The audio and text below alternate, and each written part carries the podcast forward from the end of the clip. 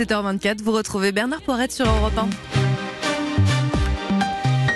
Et on retrouve aussi l'éminent linguiste Bernard Fripia. Salut Bernard. Bonjour Bernard. Écoutez, on a craint ces derniers jours, mais enfin, ça va peut-être finir par arriver, euh, vu que Donald Trump est un personnage quand même un petit peu fantasque, que Donald Trump donc ne fasse parler la poudre en Irak. Du coup, bah vous voulez nous parler du mot poudre. Ben oui, alors il vient du latin pulvis, qui désignait la poussière. Oui, forcément, les Romains ignoraient les explosifs. hein.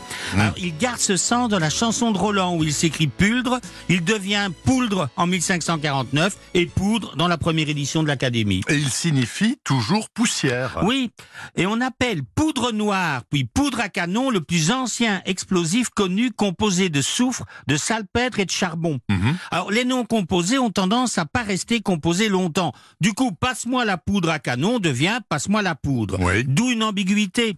Ma maison est pleine de poudre. Il serait bon de savoir s'il faut la nettoyer ou si elle va exploser. Alors, un mot de Franche-Comté va nous Le peuple romain préférait prononcer pulvus que pulvis, car les mots us étaient plus fréquents.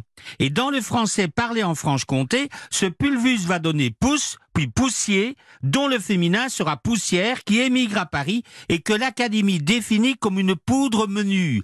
Alors les grammairiens, très consciemment, vont utiliser cette poudre menue pour distinguer la poudre explosive de la poussière. Bon, même si Rousseau dit encore faire mordre la poudre plutôt que faire mordre la poussière. Jean-Jacques Rousseau, Mhm. donc écrit comme ça. Et le sens de poussière, est-ce qu'il disparaît complètement? Ben non, sinon les Japonais qui apprennent le français auraient trop de facilité. hein.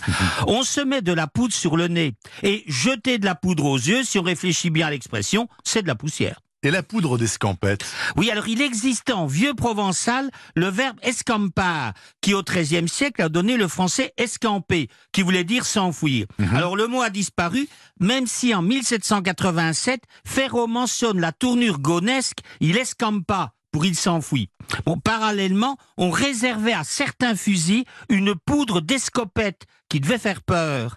Au XVIIIe, les gens ont ironiquement mélangé les deux concepts et créé la poudre d'escampette. D'accord. Et la moralité de tout ça Ben, le mot poudre a tout prévu. Hein. Parce que quand pour jeter de la poudre aux yeux, quelqu'un compte faire parler la poudre, la sagesse est de prendre la poudre d'escampette. Et la boucle est bouclée ainsi par Bernard Fripia ce dimanche matin encore sur Europe 1. Je le remercie. Merci. Bon dimanche à vous Bernard. Bon dimanche Et bon